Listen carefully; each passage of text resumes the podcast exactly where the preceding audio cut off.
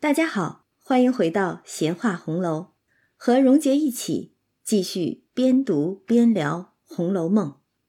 今天咱们一起来读第六十九回：弄小巧用借剑杀人，绝大限吞生金自噬。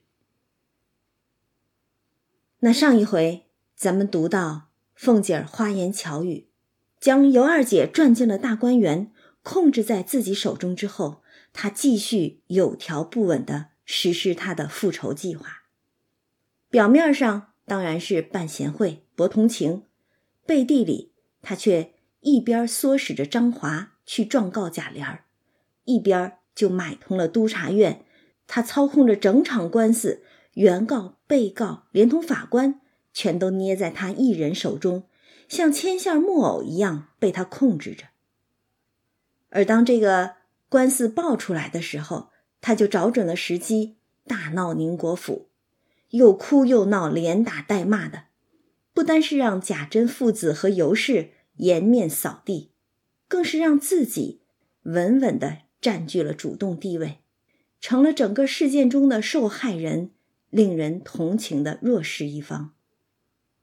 于是，在众人眼中，他所有的言行似乎都合情合理。而且更加罕见的贤惠起来。殊不知，这贤惠的面具底下，却藏着狠毒的心机。凤姐儿步步算计，环环相扣，滴水不漏的把心中的狠主意付诸行动。而落入凤姐儿手中的尤二姐儿，此时却像是踏进了陷阱的猎物，任凭凤姐儿欺压摆布了。那话说，凤姐儿在宁府那边大闹一场之后，她的目的达到了，官司打起来了，那些算计她的人也吃了亏、破了财、丢了脸了。这会儿也该是时候安排尤二姐去见老太太他们了，这可是她赚取贤良名声的关键一步。那跟尤二姐这边，她当然得继续装好人、贤良淑德的。为大家排忧解难，解决这个大问题。尤二姐听了他的话，怎能不感激不尽？只得跟了他到老太太跟前来。而尤氏那边又怎么好不过来呢？少不得也得过来，跟着凤姐一起去见老太太，方是大礼。毕竟尤二姐也是她的妹妹嘛，尤氏不去也不行啊。那凤姐就跟尤氏笑说：“你只别说话，等我去说。”尤氏道：“这个自然，但有一个不是，是往你身上推的。”尤氏这时候还不知道一切都是凤姐在背后操作，是凤姐设的局呢。他还只是念着凤姐的好，指望着凤姐在老太太跟前替他们把这个麻烦事儿给平了呢。说着，大家一起来到贾母房中，正好这会儿贾母和园中姊妹们说笑解闷儿呢。忽见凤姐儿带了一个标致的小媳妇进来，老太太就曲着眼瞧，说：“这是谁家的孩子？好可怜劲儿的。”凤姐儿上来就笑说：“老祖宗倒细细的看看好不好？你看。”他故意的不回答贾母的问话，反而是笑着让老太太先看看尤二姐。他一边说着，一边就拉尤二姐说：“这是太婆婆，快磕头。”那二姐忙行了大礼，展拜起来，接着又指着众姊妹说：“这是谁谁谁，你先认了。太太瞧过了，再见礼。”二姐听了，又一一的重新故意的问过。然后垂头站在旁边。其实先前尤二姐进大观园的时候，早就和大家见过面了。这会儿不过是假装不认得，重新问过，在老太太跟前装装样子罢了。那贾母上下瞧了一遍尤二姐，就又笑问：“你姓什么？今年十几了？”凤姐忙又笑说：“老祖宗且别问，只说。”比我俊不俊？贾母因戴上了眼镜儿，命琥珀鸳鸯把那孩子拉过来，我瞧瞧肉皮儿。老太太这瞧的可真够细的，连肉皮儿、皮肤都要审查审查。众人都抿着嘴儿笑，只得推他上去。贾母细瞧了一遍，又命琥珀拿出手来，我瞧瞧。鸳鸯就又过来接起裙子，让老太太看看二姐的手。贾母瞧毕，摘下眼镜来，笑说：“竟是个齐全孩子，我看比你俊些。”这就是说，尤二姐在容貌上竟是胜过凤姐了。而凤姐听了老太太的话，就笑着忙跪下，将尤氏那边所编之话一五一十的说了一遍。作者这就是在节省笔墨呢，不再重复啰嗦。凤姐儿和尤氏之前所编的那一番借口，而凤姐儿在这整个过程中全都是笑着说话，这般的心口不一，我们竟不知凤姐儿心里是苦还是狠呢？又或者说，心里有多苦，就会有多狠。那他把之前编的词儿说了一遍，紧跟着又说。少不得老祖宗发慈悲心，先许他进来住下，一年后再圆房。贾母听了就说：“这有什么不是？既你这样贤良，很好。只是一年后方可圆得房。”凤姐也够厉害的，她这一篇谎话编的连老太太都信了，夸她贤良呢。这孙媳妇儿。心慈面软，一片痴心的为了丈夫着想，替他纳妾、传宗接代，这简直古今少有啊！那老太太岂有不许的道理呢？凤姐一听老太太许了，就赶紧磕头起来，又求着贾母着两个女人一同带着尤二姐去见太太们，就说是老祖宗的主意。凤姐这更是计谋百出了。这是拉着虎皮做大旗了，明明是她把尤二姐带到了老太太的跟前儿，可是这会儿再往太太们跟前儿带的时候，却又说是老太太的主意了。老太太倒没多想，当即依允，遂派了两个人带着二姐去见邢夫人、王夫人等。邢夫人倒尚可，邢夫人是凤姐儿的正经婆婆。她倒没说什么，王夫人却正因凤姐儿的风声不雅，深为忧虑。如今见她如此行事，岂有不乐之理？王夫人这是很欣赏凤姐儿的一番替夫纳妾的做作呀。甭管你是真心还是假意，至少表面上一定要让别人看起来贤良淑德嘛。于是尤二姐儿。自此见了天日，挪到厢房里居住。这厢房就是凤姐之前早早的就着匠艺，比照着自己正式一般收拾出来的那个东厢房了。众人见了凤姐这样的安排，岂有不称赞凤姐贤惠的呢？只是尤二姐却哪里是见了天日，她倒更像是坠入再也不见天日的。黑暗深渊之中去了。这边安排妥当了尤二姐，凤姐儿就接着使人暗暗的调色张华，只叫他要原妻，说这里还有许多的陪送，外还要给他银子安家过活。那张华原是无胆无心告贾家的，民不与官斗吗？躲官司还躲不及呢，哪敢招惹官司？还告的是公侯世家呢，所以张华不敢也不想告贾家的，但是凤姐却一直暗暗的挑唆张华，让他去要原妻。后来贾蓉又打发了人来对词儿，那人就说张华先是退了亲的，我们皆是亲戚，把尤二姐接家里住着是真，并无婚娶之说，皆因张华拖欠我们的债务，追索不语。放诬赖小的主人那些话，而督察院这边又和贾府、王府两处都有瓜葛，况且又受了贿，所以只说张华无赖，以穷讹诈，连状子也不收他的，打了一顿就给赶出来了。可怜这个张华，虽说也是个成日嫖赌的败家子儿，但好歹往日里也是与人无尤，但这回却被凤姐儿当了枪使，一会儿是原告状告贾琏、贾蓉等人。一会儿又是无赖欠债不还，以穷讹诈，这是非黑白，全看凤姐儿、贾府他们这边想要什么了。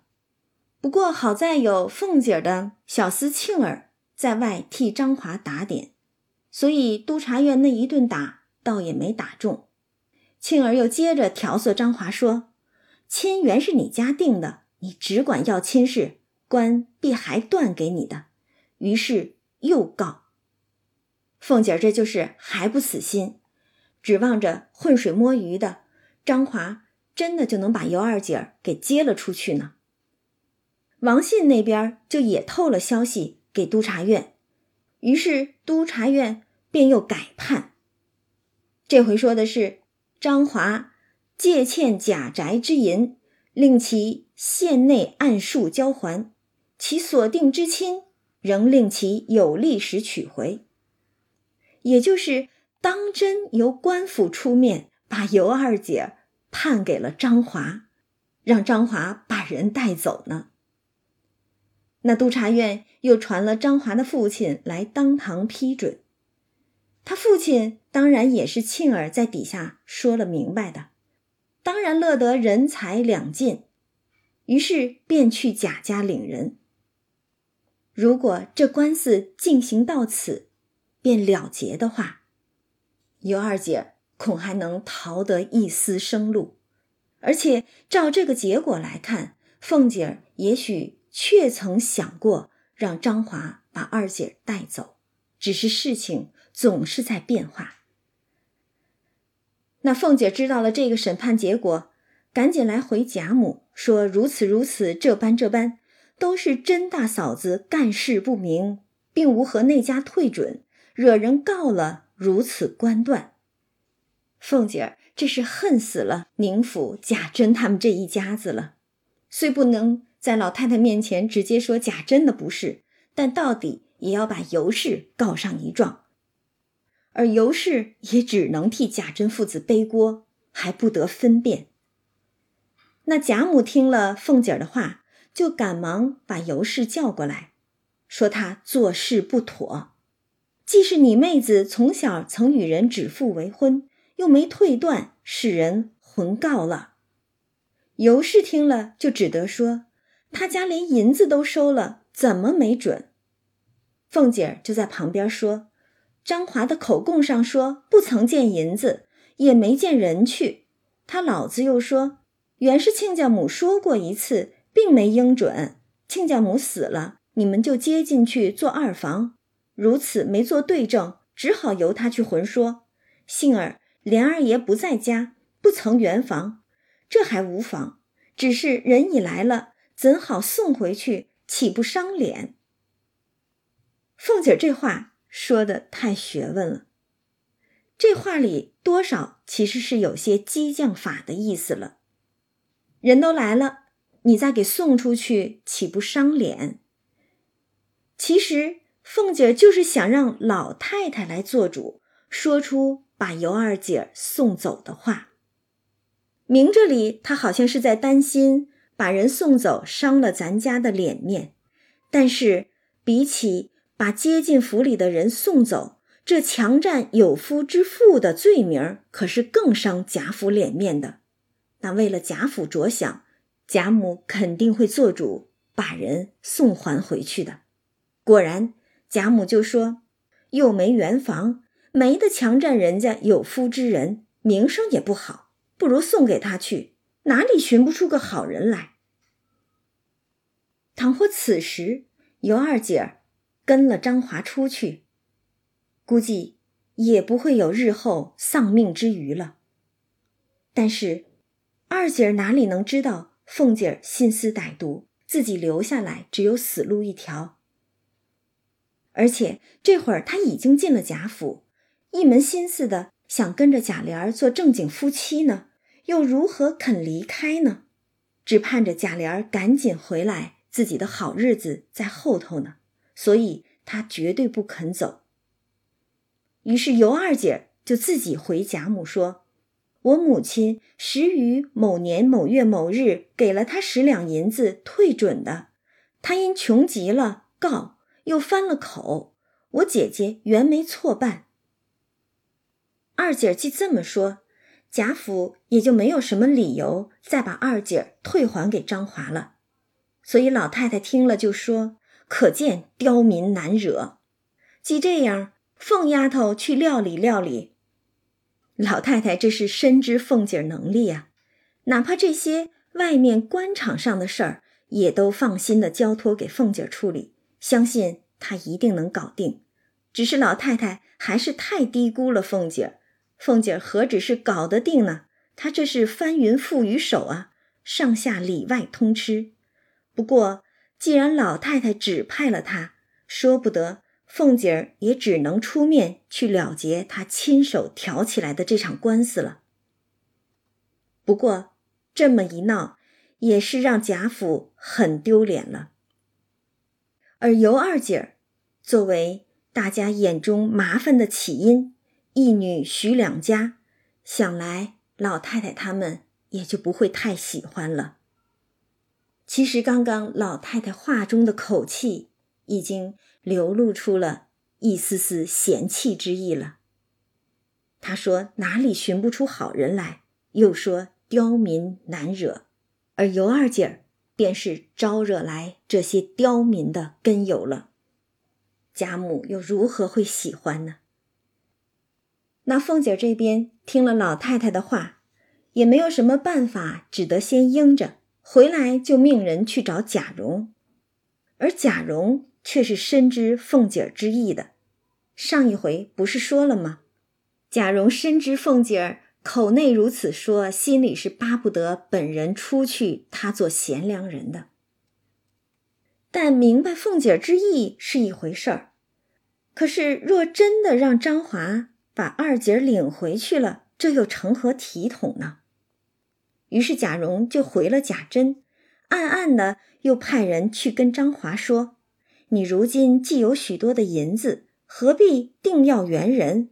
若只管直定主意，岂不怕爷们儿一怒，寻一个由头，你死无葬身之地？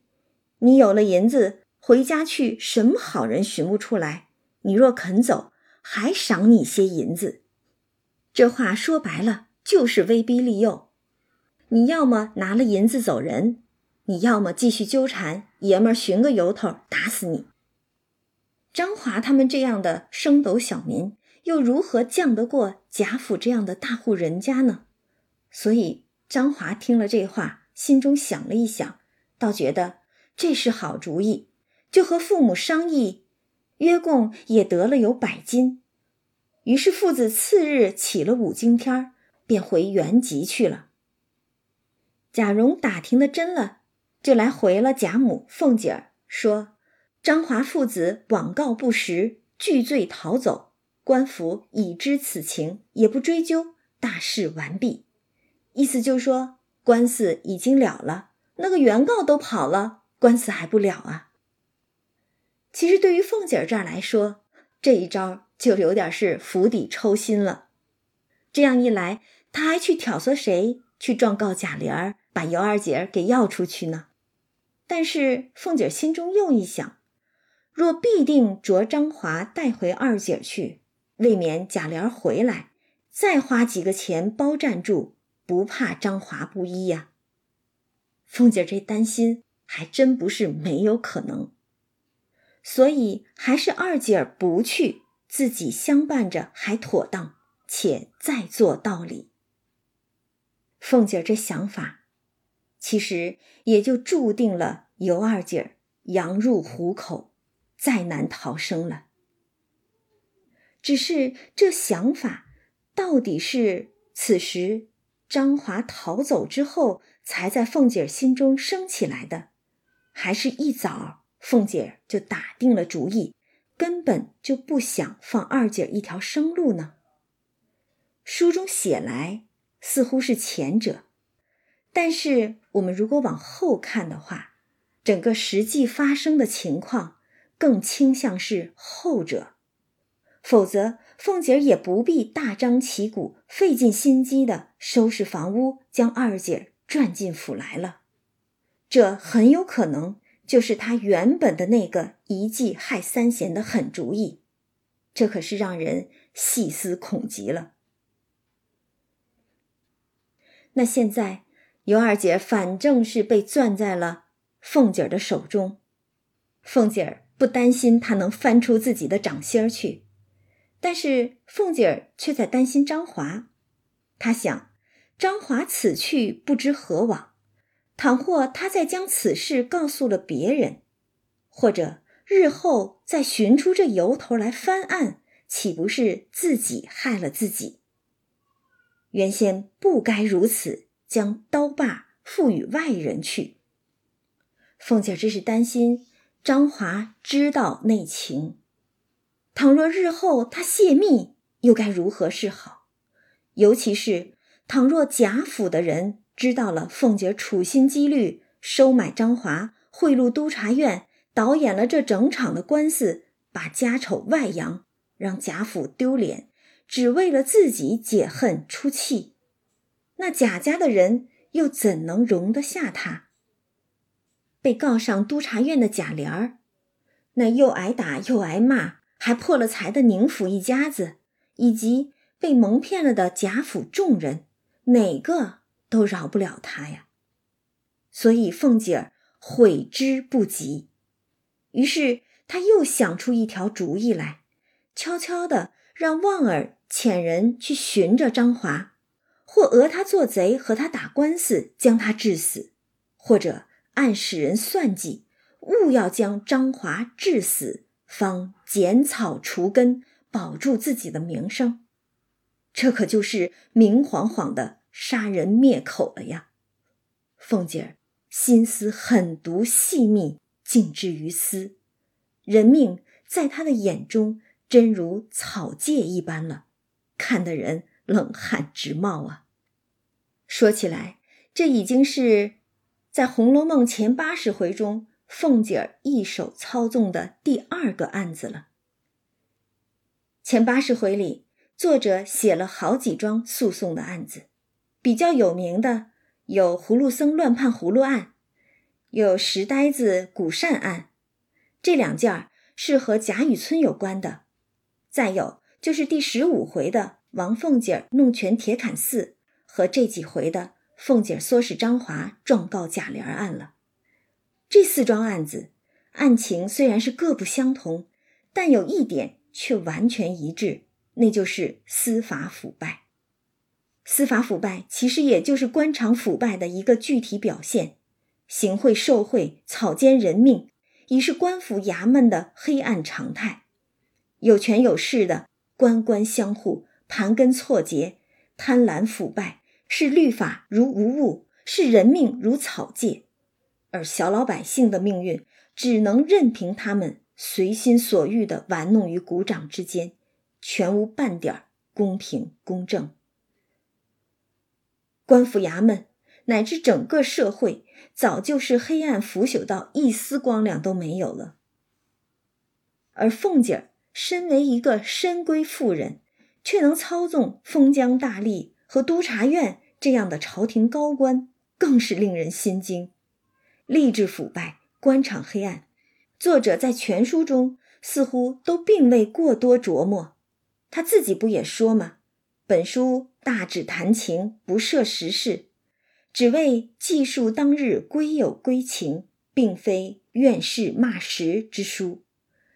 但这似乎是偶涉事态不得不续的几桩案子，却更让读者窥一斑而知全豹，对那个腐朽的终将崩塌的朝代再不抱任何的幻想，也就更能理解为什么贾宝玉总是骂那些所谓读书上进、为官作宰的人。不过是些国贼路鬼，浊臭逼人。这个咱们说的有点远了哈，咱们再回到凤姐这两桩案子上来。那其实这两桩案子，着实让读者看清了凤姐为人，名利风光、大家子出身的侯门贵妇，但是暗地里却贪婪成性，心机狠毒。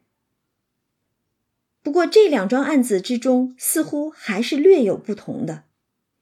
弄权铁槛寺，凤姐收受贿赂，冒贾琏之名写信给长安节度使，利用权势逼人退婚。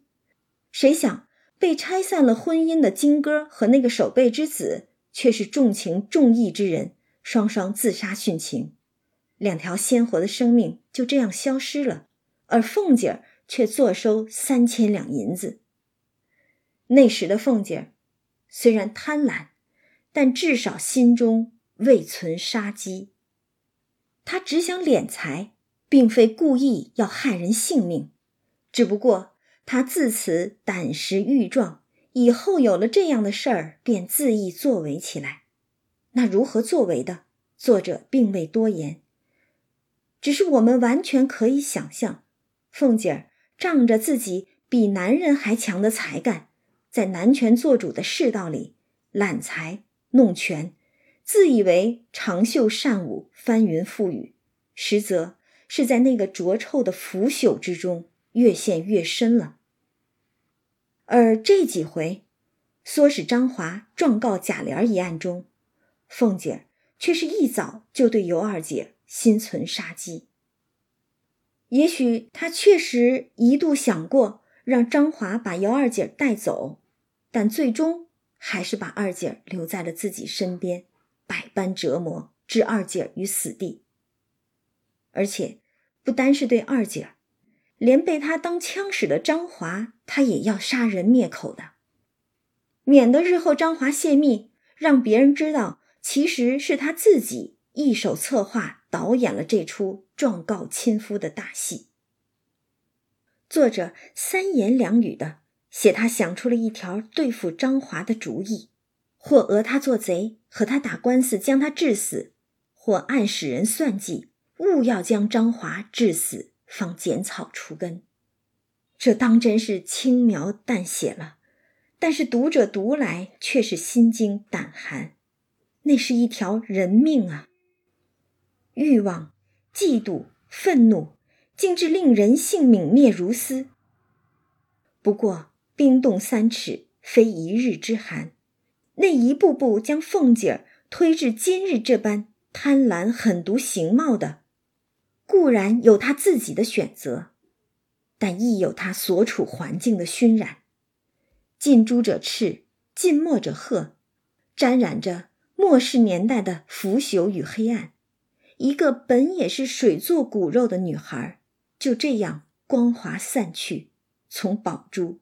变成了死鱼眼珠，只是机关算尽太聪明，反算了青青性命。那凤姐这边悄悄的命自己的心腹小厮旺儿去杀人灭口，而旺儿领命出来回家细想，觉得人已经走了，完事儿了，何必如此大作？人命关天，非同儿戏呀！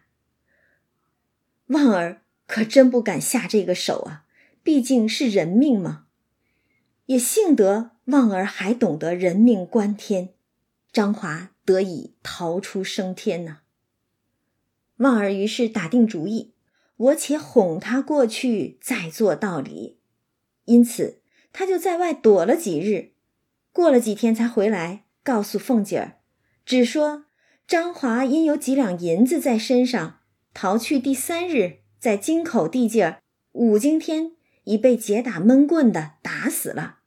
他老子唬死在店房里，在那儿验尸掩埋。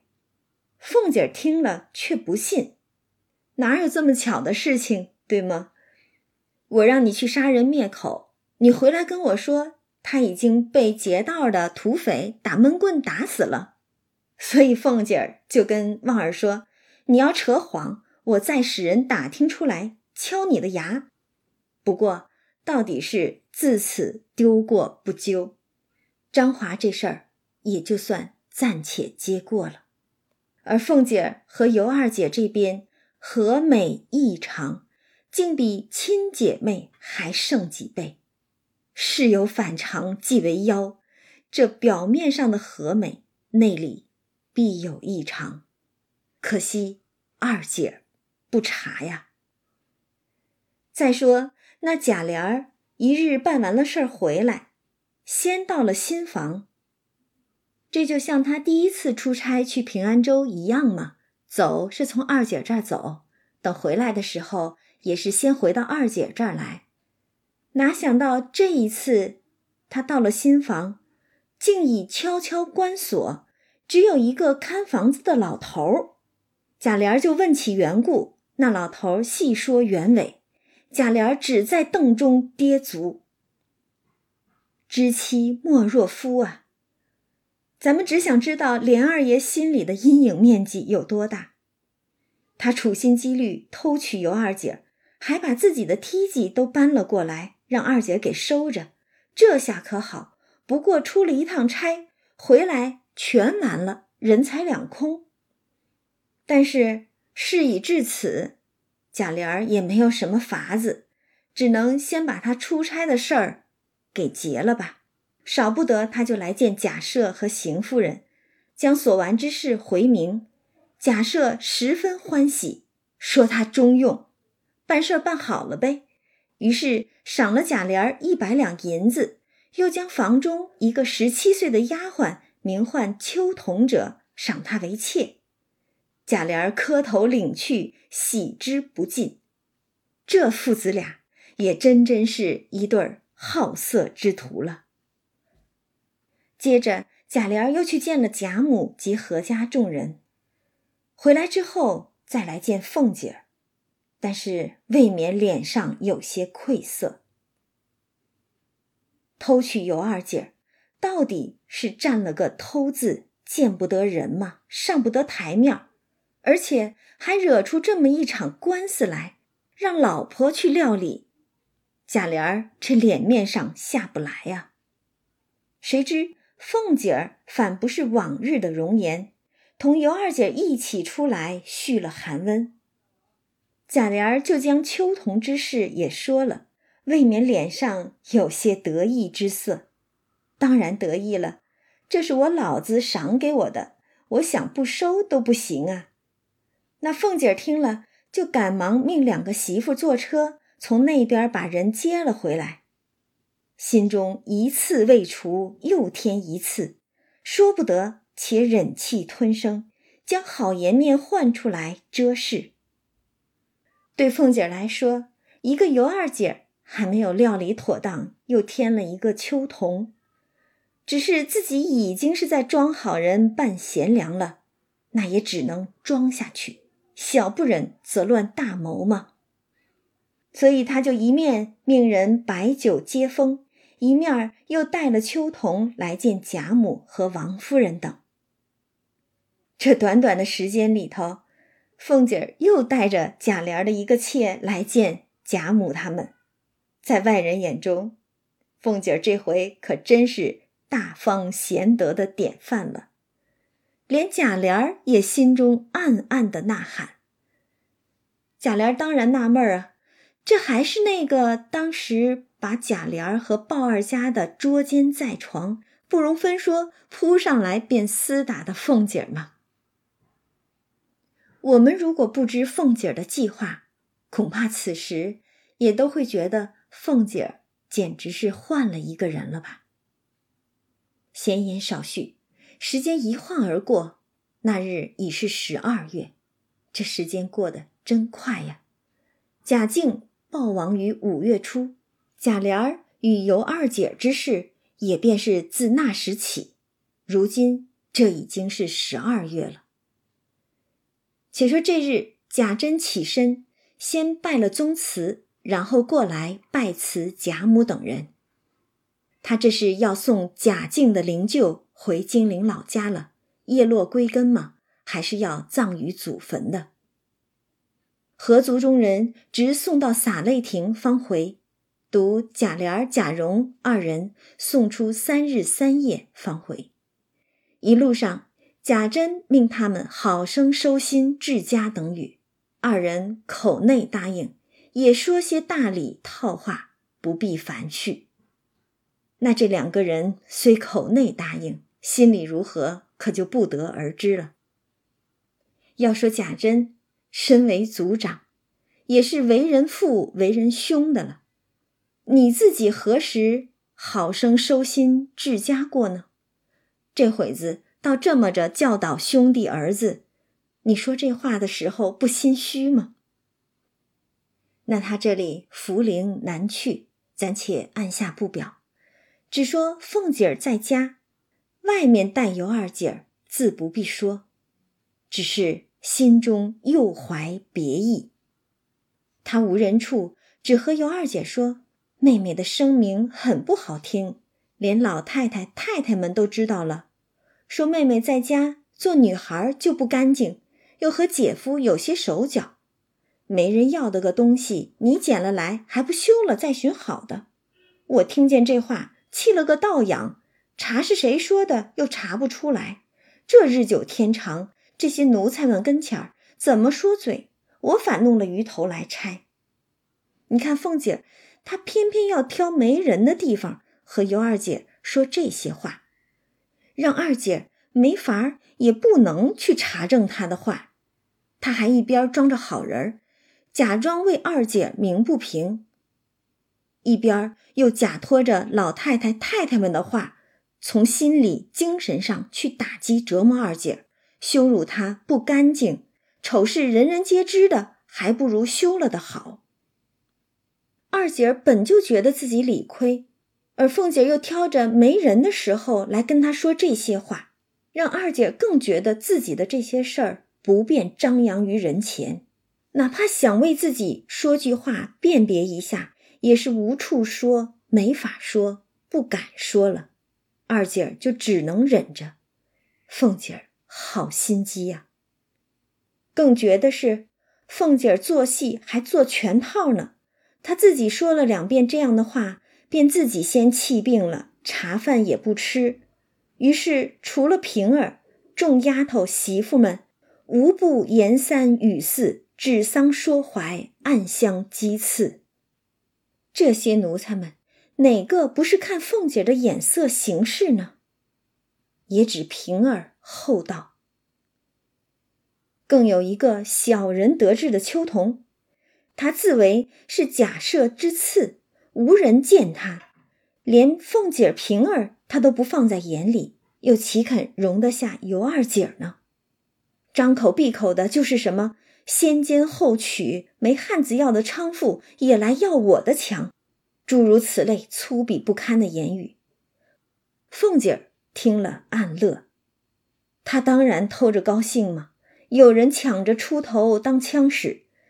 他乐得坐收渔翁之利，借刀杀人呢。而尤二姐那边听了是暗愧、暗怒、暗气。她自愧品行有失，不堪被人作践辱骂，却又无从辩驳，无处说理，只得暗自忍耐。而凤姐儿既然装了病，也就不再和尤二姐一起吃饭了，每日。只命人端了饭菜到她房中去吃，而送到二姐那儿的茶饭都是一些不堪之物，饮食上更加的苛待二姐。平儿都看不过去，自己拿了钱出来，弄了菜与二姐吃，或时有时无的，只说与她园中去玩，在园中厨内另做了汤水给他吃，也无人。赶回凤姐儿，凤姐儿院中也就平儿能稍稍的照拂一下二姐儿了，但偏偏秋桐撞见了，便去说舌，告诉给凤姐儿说：“奶奶的名声生是平儿弄坏了，这样好菜好饭浪着不吃，却往花园里去偷吃。”凤姐儿听了就骂平儿说：“人家养猫拿耗子，我的猫反倒咬鸡。”平儿不敢多说，自此也要远着了，又暗恨秋桐，只是难以出口。于是二姐儿在贾府彻底陷入了没有希望、没有援助的孤独困境之中。园中的姊妹如李纨、迎春、惜春等人，皆为凤姐儿是好意，然宝黛一干人暗为二姐儿担心。也只这几个聪慧剔透的人能看出一些端倪吧。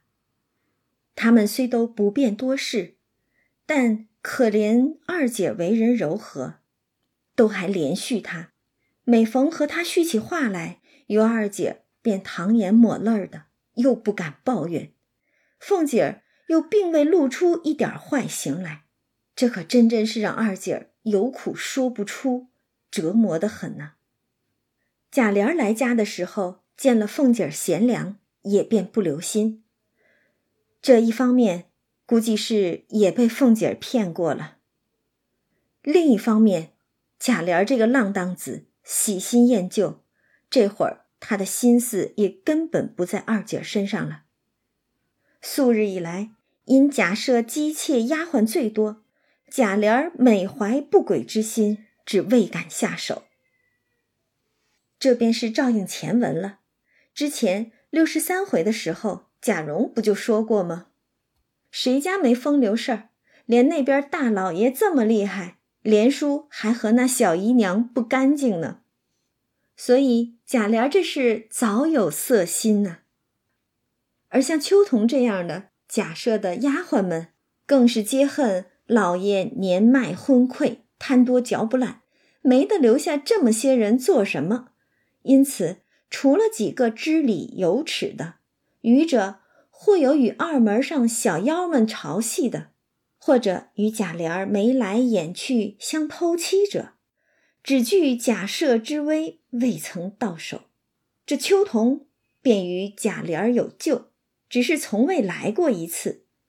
今日天缘凑巧，竟赏了他，真是一对烈火干柴，如胶似漆。燕尔新婚，连日里哪拆得开？所以那贾琏在二姐身上之心也渐渐的淡了，只有秋桐一人是命。真是从来但见新人笑，哪闻旧人哭。当日娶到尤二姐的时候，贾琏儿不也和她百般恩爱，不知怎样奉承二姐呢吗？如今。却只有秋桐一人是命了，可怜二姐，原以为倚仗自己青春美貌，就此托付终身于贾琏了，却不想前有凤姐心机算计，后有贾琏喜新厌旧，他孤身一人，身陷虎狼环视、充满恶意的深宅大院，当真是羊入虎口，无路可逃了。而凤姐儿。虽恨秋桐，且喜借他先可发脱二姐儿，自己且抽头用借剑杀人之法，坐山观虎斗，等秋桐杀了尤二姐儿，自己再杀秋桐。尤二姐身边现在当真是危机四伏了，欲知后事如何，咱们下次接着聊。